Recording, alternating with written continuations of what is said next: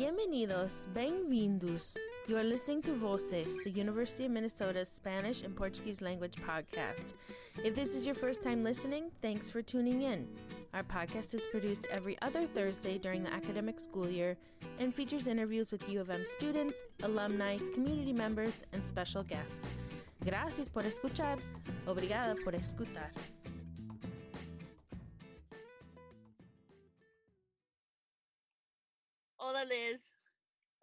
Stephanie, ¿cómo estás?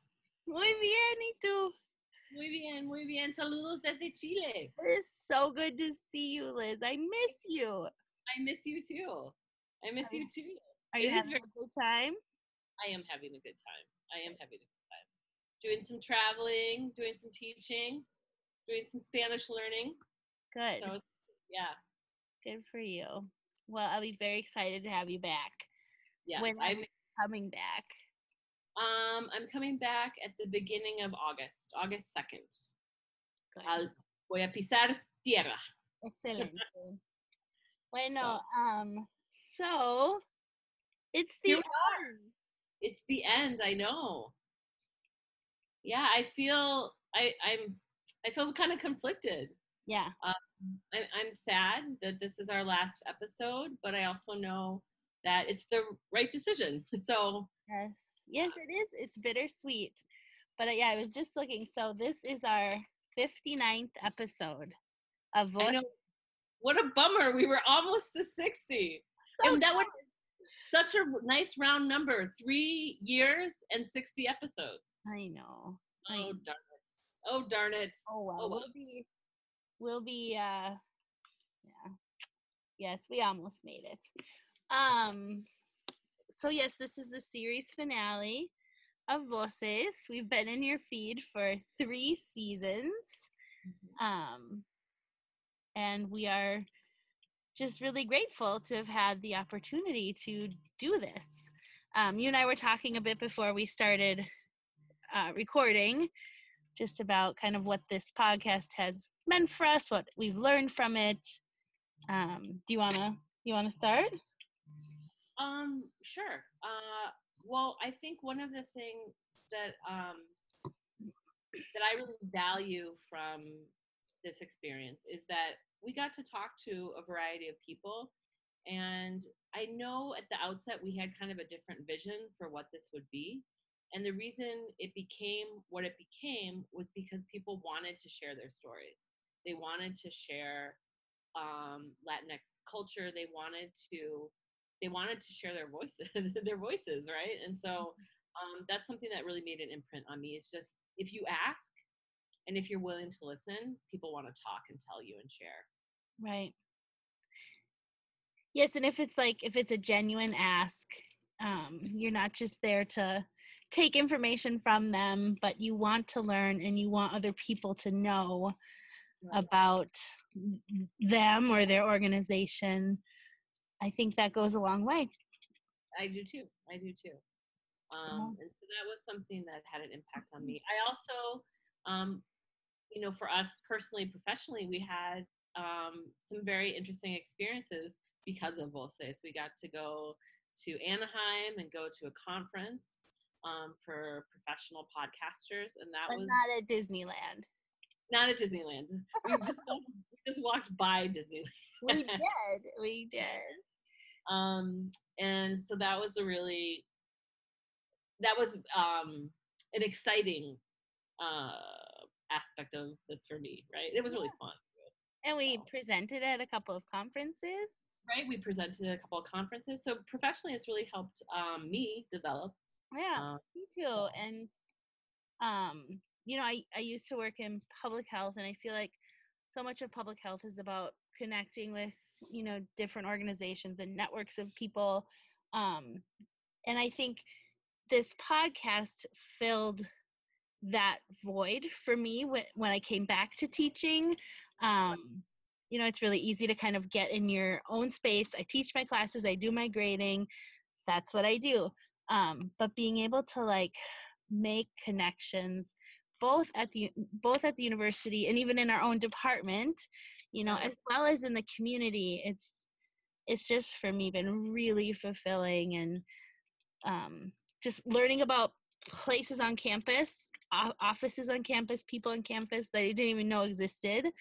And as we were talking about before, like learning about people in our department that we see on a daily basis in just a different light or a different aspect, not a different light so much as a different aspect of them. So, Right, exactly. Or you learn more about their research or more about their personal history or something like that. Which Yeah. great.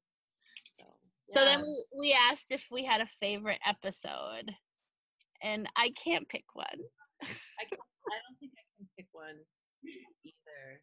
I have ones that I, I really enjoyed. Um, I interviewed a group of MELP students, and that was a really fun interview for me. And it was because it was such a dynamic interview. There were five students there talking about their experiences at the U. Yeah. So that was a really that's one that sta- I'm not going to say it's my favorite, but it's one that stands out to me at least from from my experience of it. Yeah. I was actually just thinking of one today. Um, we listened to a talk um, by Kathleen Ganley, who takes students to the border, who we interviewed, and we interviewed some of her students. You talked with them. Um, but it made me think of the episode that we did with two immigrants who had actually crossed the border. Um, you know, I think one of them talks, you know, it's just very stuck in my head, talks about just running and Right. the other one um, talked about going through the tunnels in San Diego or Tijuana, San Diego. So that was very that was a very powerful interview. Did I? Oh, I thought I lost you for a minute. Okay. You're back now. Okay. see, people, this is uh we're actually using Zoom, to, and so we get to see each other, which is really nice, as Stephanie mentioned before. Um, but sometimes it looks like she's freezing up, but she's not. Maybe Oh, I'm seizing up from all the grading, Liz, that I have to do. All right. um, Um, I have. Oh, this is kind of a side note and less about voices and more about um, being in another country. This is the first time since 2010 that I've lived outside of the country, and things have changed so much because of technology. Um, in terms of like living abroad and being away from your family and friends, you can FaceTime. I FaceTime with my parents, and like they think, I feel like they think it's a miracle every time it happens. They get so giddy and excited. Um, and um, you know what a like a political horse I am, and I can listen to all my podcasts down here. I can watch the PBS NewsHour down here every night. So it's yeah, it's it's really changed um, traveling and being away from home. yeah. Yeah. You just have no contact. All right. So sorry to get us off topic there, but That's okay, Liz. Um, so I think one final thing we want to talk about is the amazing young women that have worked with us in Yes. this endeavor. yes, um, So Ellie Shortall and Margaret Anderson. Margaret was with us a semester while Ellie was abroad in Ecuador. But Right. so Ellie's been with us for two and a half years right. and she's now graduating. Yes, she is. Perhaps the reason why the podcast is ending. Well, it seemed fitting. It seemed It fitting. did. It did. It did seem fitting. Um, and I've I've said this to you on a couple of occasions, but I look at Ellie and I look at Margaret, and I just am pretty wowed by what responsible, self-possessed, and confident young young women they are. Um, and so I I and I've said this to you before too. I I wish I had that that self-possession at their age. They're just really remarkable young women. Yep. I agree. I agree. I feel really um, honored to have had the opportunity to work with them. Me too. I agree. Um, well, should we get on with our episode 59? Yes, episode 59. Um, uh, you'll hear me in a minute introducing today's special guest, but I just want to, I guess my final thought is I want to thank all of our listeners. I want to thank all of the teachers in CIS who are our, our faithful fans. Um, and I want to thank um, Lattice again for their financial support. And I want to thank you, my co producer. Yes, I feel the same way, Liz. It's been so great to work with you. Yeah. Actually, I just thought of the best the the best impact of voces on my life, and it's you on uh-huh. our in our friendship. Yeah. I agree. Thank you, Liz. All right. Oh, oh okay. Oh, I'm Well- crying a little bit. I can see that. yeah. All right, Liz. Well, yes, it's been such a pleasure and I'm so grateful for you and like I I said I miss you so much. And but I'm so glad you're getting to have all those adventures down there. Me too. Me too. And I miss you too. All right. Well, I we'll sign off. Thank you Yeah. to everyone. I guess we should thank our department too. They- They've been very supportive of this endeavor, the Department of Spanish and Portuguese Studies. Um, yeah. Okay. Well, here Okay. goes. Ciao, Liz. Ciao.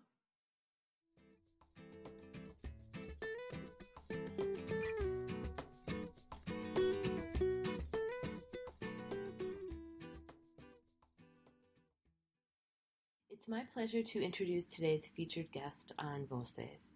His name is Francisco Esteves Valencia. He's the director of El Museo de la Memoria y los Derechos Humanos in Santiago de Chile. In today's podcast, Francisco talks about the museum and its permanent collection, which is dedicated to chronicling the history of the country's dictatorship from the military coup in 1973 that installed Augusto Pinochet to Chile's eventual return to democracy. On the exterior of the museum, there is a sculpture that reads, El Museo es una escuela. And it is clear from Francisco's talk that creating awareness of the past is just as important as creating critical consciousness in the present. He mentions how nunca más has always been a guiding principle for truth commissions and memory and human rights museums across the world. But he also underscores that the idea of más que nunca is just as important as we face emerging threats to democracy and human rights globally. When I first arrived in Santiago back in February, I visited the museum on my second or third day in the city. It was a very moving and impactful experience listening to Allende's last radio address to the nation, seeing the art of children who were victims of traumatic loss during the dictatorship, learning about the human rights violations experienced by the First Nations populations of Chile, and I wanted to share this incredible museum with our Voces listeners. So please enjoy Francisco's talk.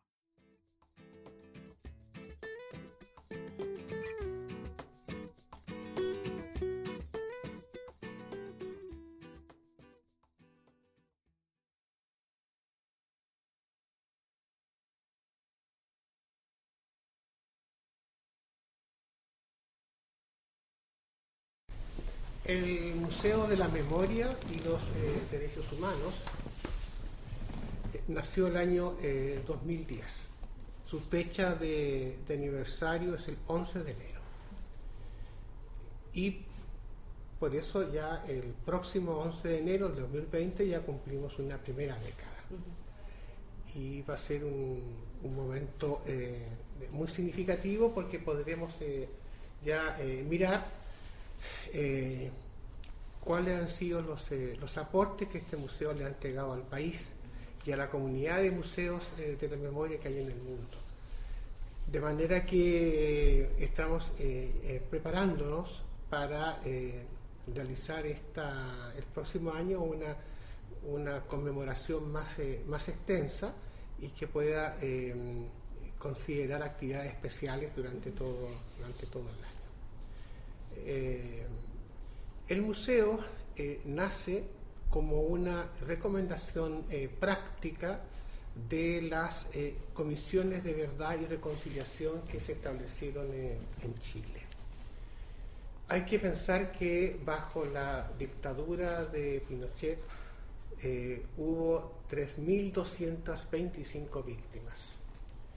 Eh, víctimas eh, que son detenidos desaparecidos, es decir, personas que presumiblemente fueron ejecutadas y sus cuerpos no se encontraron, o eh, ejecutados políticos eh, cuyos cuerpos sí se eh, encontraron. Pero junto a los detenidos desaparecidos y ejecutados, hay muchas personas que sufrieron los rigores de la represión como la prisión política y la tortura. En general se habla de 70.000 personas que habrían sufrido esta represión más directa. Sin considerar, por cierto, una cantidad importante, muy significativa de personas que tuvieron que irse fuera del país eh, en, una condición de eh, exiliados. Se asilaron en, las embajadas que los recibieron eh, o marcharon directamente al, exilio. Esta dictadura se extendió entre el año 1973 y el año 1990.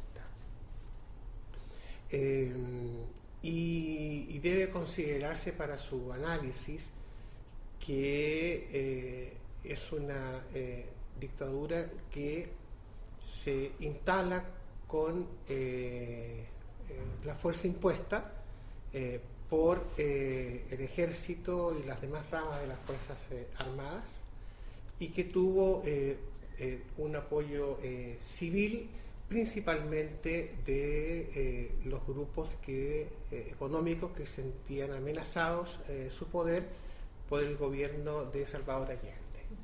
El presidente Allende gobernó Chile entre el año 1970 y el año 1973, fue un presidente socialista y a la vez democrático. fue un presidente que que fue elegido y eh, por, las personas que lo votaron y, eh, se respetó la, libertad de, prensa eh, y las elecciones que tenían que desarrollarse en el periodo en que fue presidente. Em, de manera que el golpe militar lo que vino a hacer fue interrumpir un proceso democrático. Em, un proceso, claro que un proceso democrático que sí significaba eh, una eh, amenaza para quienes habían eh, detentado un poder económico significativo del país, que situaba a Chile como un país desarrollado, no desarrollado, pero un país en vías de desarrollo, pero con muchas desigualdades. Em, bueno, entonces este golpe eh, fue muy trágico. No solamente el, capítulo inicial es el bombardeo de la moneda, que es el Palacio de Gobierno, eh, la muerte del presidente Allende eh, en el Palacio de, Gobierno y la represión que se extiende a continuación. dado que esta, eh, esta conversación la hacemos para, eh, con estudiantes eh, de Estados Unidos, debemos decir que, que, em, que sí está aprobado y, están los documentos oficiales documentos que fueron entregados posteriormente, que se llaman documentos desclasificados, eh, de los organismos de inteligencia norteamericanos, eh, que hubo una eh, intervención directa del gobierno de Estados Unidos en lo que fue el golpe militar de 1973. Entonces era presidente Richard Nixon y su secretario de Estado era Henry Kissinger. Y, y, es claro que el gobierno norteamericano se hizo parte activa de lo que fue la operación para desestabilizar el gobierno del presidente Allende y para que ocurriese el golpe de Estado que, como ya sabemos, tuvo lugar el 11 de septiembre de 1973. Lo que el museo cuenta, lo que el museo relata, es eh, lo que sucedió en el tiempo de la dictadura, desde la instalación de la Junta Militar de Gobierno en adelante y, eh, y por lo tanto eh, hace una relación de, eh, en su exposición permanente, de, de todos los elementos más significativos que ocurrieron o que estuvieron presentes durante el, régimen civil militar no democrático que, que se mantuvo durante ese periodo, ya digo ya del año 73 al año 1990. Y, em, y a la vez, eh, lo que el museo eh, relata es eh, qué es lo que hizo el pueblo de Chile, las organizaciones ciudadanas, con el apoyo de la solidaridad internacional, para recuperar la eh, democracia. Y por lo tanto, qué es lo que ocurrió también durante esos años, pero ya no desde el punto de vista de la represión, sino ya desde el punto de vista de lo que fue la resistencia a la dictadura y al mismo tiempo eh, la recuperación de la, de la democracia. Em, hemos eh, también de indicar que hay momentos muy críticos en, ese, en esos años, que sirven también de hitos, eh, hitos demarcatorios. Eh, uno de esos hitos demarcatorios fue el asesinato del ex, eh, de un ex canciller, que ha sido canciller del presidente Allende, Orlando Letelier, en Washington. esto ocurrió el año 1976. y bueno, esto fue un atentado terrorista que se comete en la capital de, Estados Unidos, sin conocimiento del gobierno de Estados Unidos ni de la inteligencia norteamericana. Eh, y por cierto, esto eh, implicó un quiebre eh, importante en la relación con el gobierno de Estados Unidos por parte del régimen de, Pinochet. El gobierno de Estados Unidos consideró que esto era inaceptable. Y, entonces eh, ya a partir del, año 76, 77, pero particularmente a partir de 1978, cuando Jimmy Carter es elegido presidente de Estados Unidos, eh, la relación de Estados Unidos con el gobierno de Chile va a cambiar completamente. Y en la agenda norteamericana de relaciones internacionales se pone el acento en los derechos eh, humanos y claramente el gobierno de Chile no está cumpliendo en absoluto el respeto a los eh, derechos humanos. Em, y, em, y también en Chile comienza a haber una actividad de oposición masiva en las calles, de protestas cada vez más eh, contra el régimen de, Pinochet, eh, manifestaciones que son sin embargo duramente reprimidas durante los años 80 em, siempre con una censura de los medios de, de, comunicación. Eh, pues bien, hay otro eh, hito eh, importante que se refiere a que el año 1988 el régimen de Pinochet tenía considerado un plebiscito para su continuidad. la gente iba a ser llamada para que votase a favor de la continuidad de Pinochet como el presidente asignado de, la, eh, de Chile.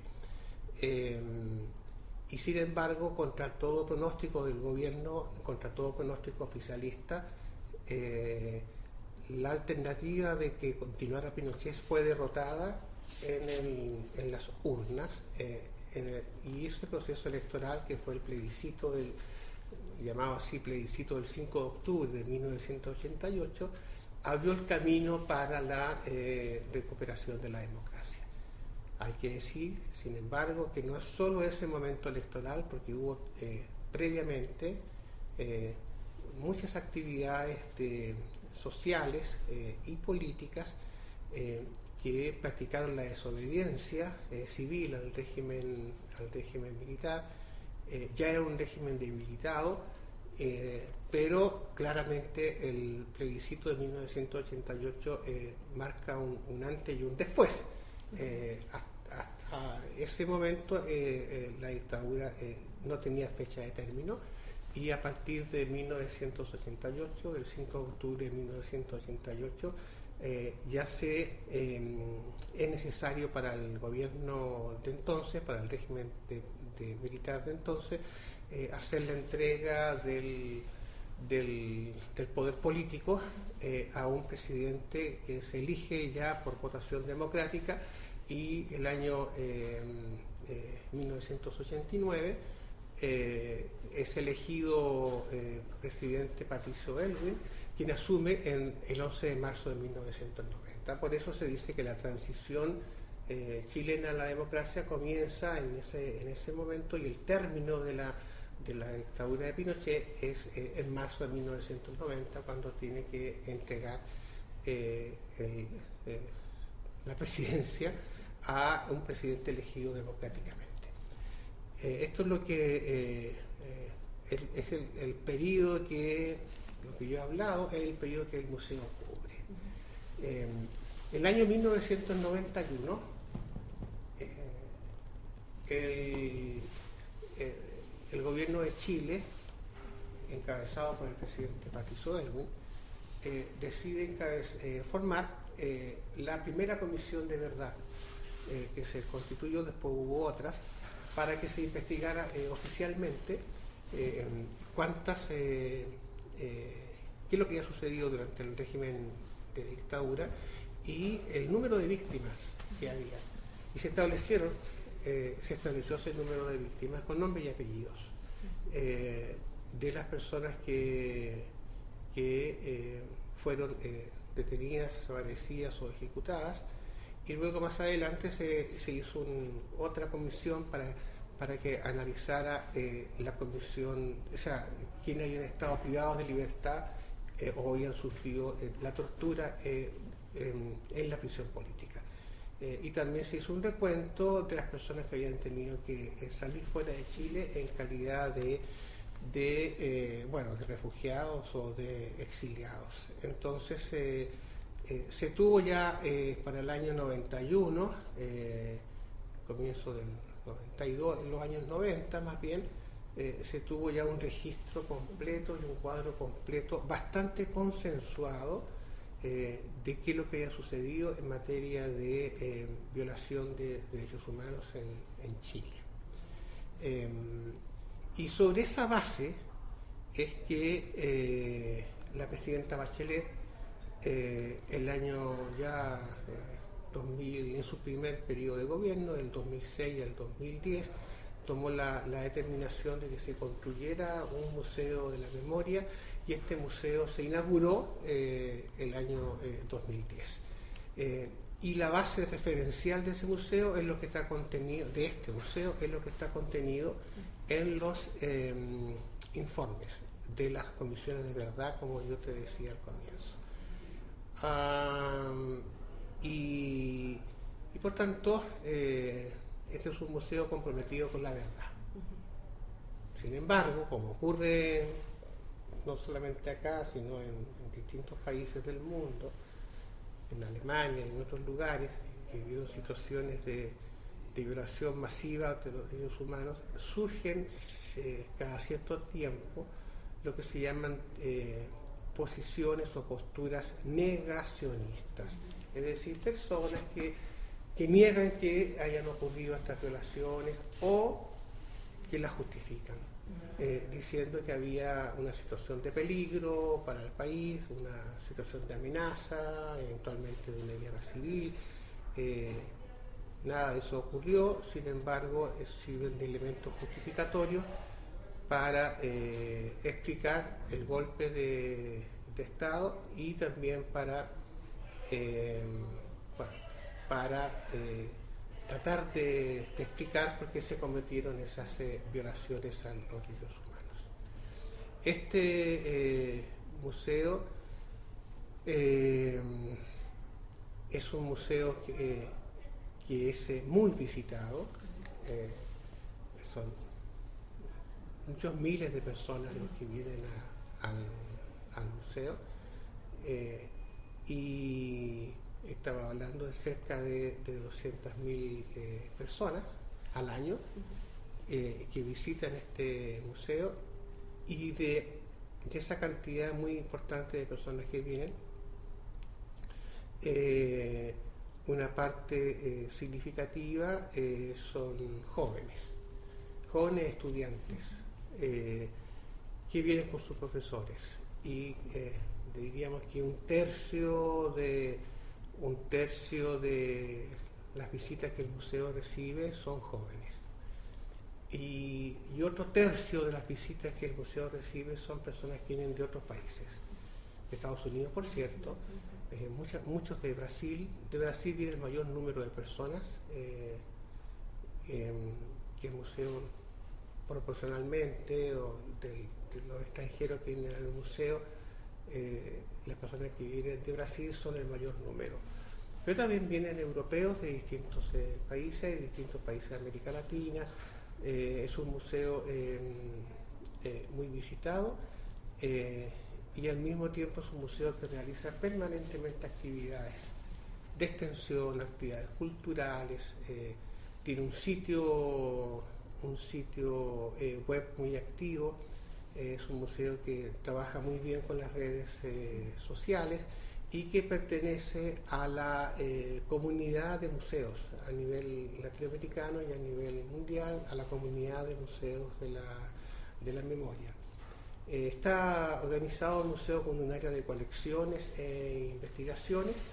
Eh, eso es bien importante porque el museo cuando se constituye recibió una donación de documentos eh, originales de la época y de otras piezas museográficas que fueron entregadas por organismos de solidaridad y organismos de derechos humanos que trabajaron en Chile durante los años de la dictadura y eh, quisieron entrega de este patrimonio al museo para que el museo lo, conservara y al mismo tiempo lo pudiese exponer didácticamente a quienes son los, eh, las y los visitantes. Pero también ocurre que las personas individualmente consideradas eh, vienen al museo y siguen haciéndolo hasta el día de hoy y traen eh, sus propias donaciones. Cuando hablamos de donaciones hablamos de documentos, no estamos hablando de dinero, estamos hablando de documentos o de otros testimonios y eso ha permitido que, eh, que el museo tenga una cantidad muy significativa de fondos.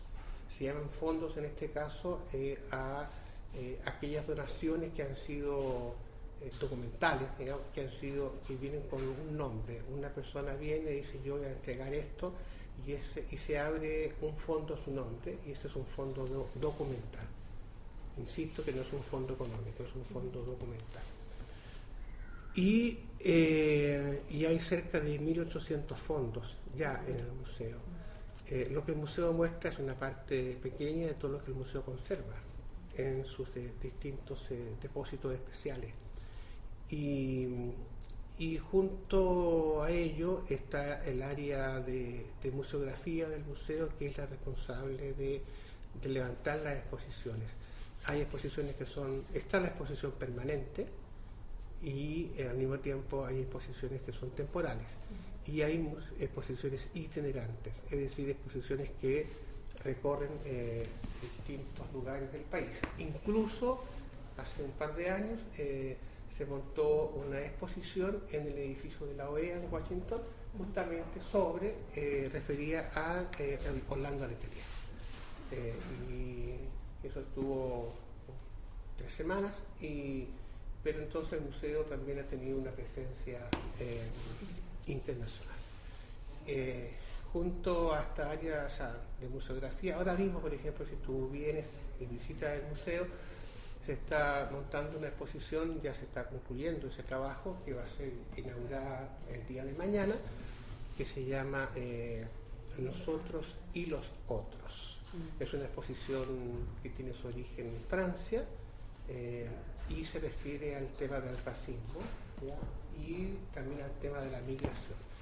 Es bien importante que te diga esto porque el Museo de la Memoria y los Derechos Humanos eh, no solo se concentra en lo que fue el periodo mismo de la dictadura, sino que también se ha abierto a temáticas emergentes. Eh, porque eso parte de, una, de un principio o de una consecuencia que es eh, la siguiente, que haber defendido los derechos humanos en el tiempo de la dictadura te obliga a seguir haciéndolo en el tiempo de la democracia. Y ahora hay temas emergentes que el museo tiene que asumir.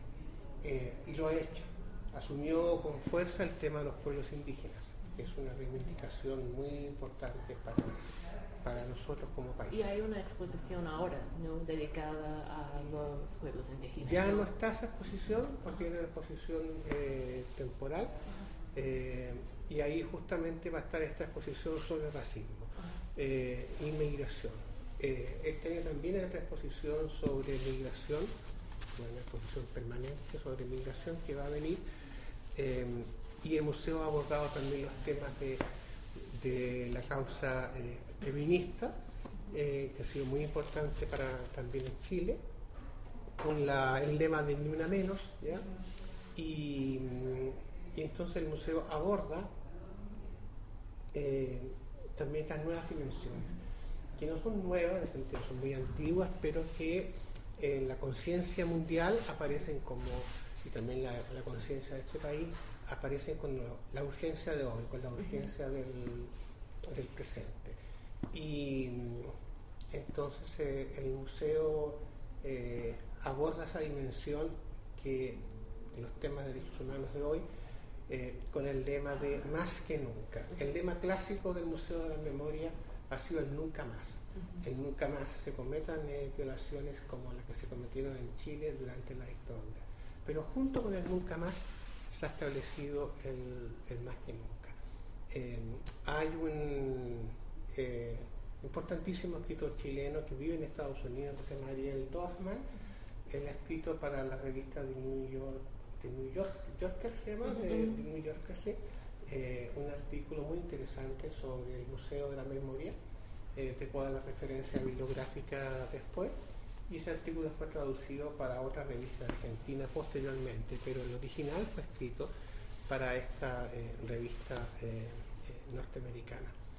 Y, eh, y, y por último, eh, decirte que que a nosotros nos interesa mucho como museo eh, cumplir nuestro rol educativo. Eh, a nosotros, más que, más que solamente informar o dar a conocer qué es lo que sucedió en un periodo determinado, eh, el objetivo principal del museo es formar una conciencia eh, crítica eh, que apunta a la importancia eh, fundamental de la democracia y los derechos humanos. Lo que el museo busca enseñar, lo que el museo busca transmitir, es que siempre y en todo momento estos principios deben mantenerse, la democracia y los derechos humanos. Y esa es la principal lección Sí. que el museo transmite, el principal aprendizaje que el museo recoge de los años que hemos vivido eh, como más tragedia en el país.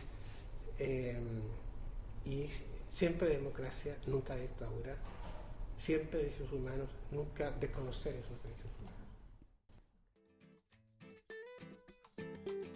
Gracias por escuchar. Obrigada por escutar. Today's podcast was brought to you by Lattice and the University of Minnesota's Department of Spanish and Portuguese Studies. This episode was produced by Stephanie Anderson and Liz Lake. Our editor is Ellie Shortall. The podcast theme song, No Sopa Para Ti, was composed and performed by Dan Rodriguez. Our logo was designed by Rachel Dahlman. Don't forget to subscribe to the podcast on SoundCloud and follow us on Facebook and Twitter at UMN Voces, Voces with a C. If you have any comments or ideas for future episodes, we'd love to hear them. You can email us at voces at umn.edu. Again, voces with a C. Hasta la próxima!